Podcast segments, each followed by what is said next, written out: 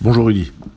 Le 19 janvier, René Robert, photographe suisse de 85 ans, est mort d'hypothermie après être tombé dans une rue de Paris et avoir été ignoré pendant 9 heures.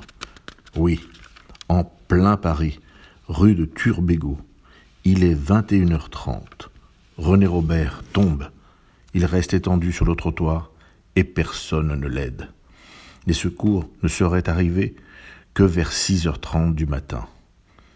Enfin alerté par un SDF. Une personne de plus parmi les 500 personnes qui meurent chaque année dans les rues de France. Un de ces morts, tué par l'indifférence, ce mal qui ronge nos sociétés. Cette indifférence qui se nourrit de la peur et du manque de courage.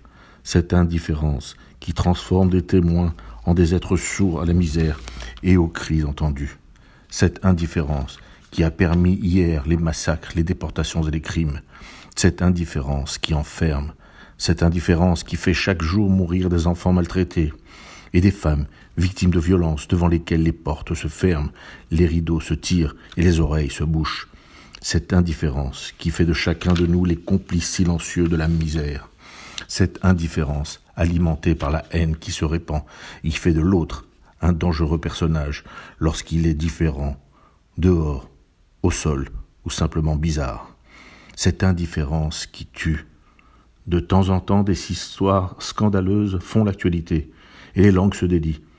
C'est ainsi que cette semaine, la maltraitance dans les EHPAD nous a sauté au visage, grâce à ceux qui n'en pouvaient plus de se taire.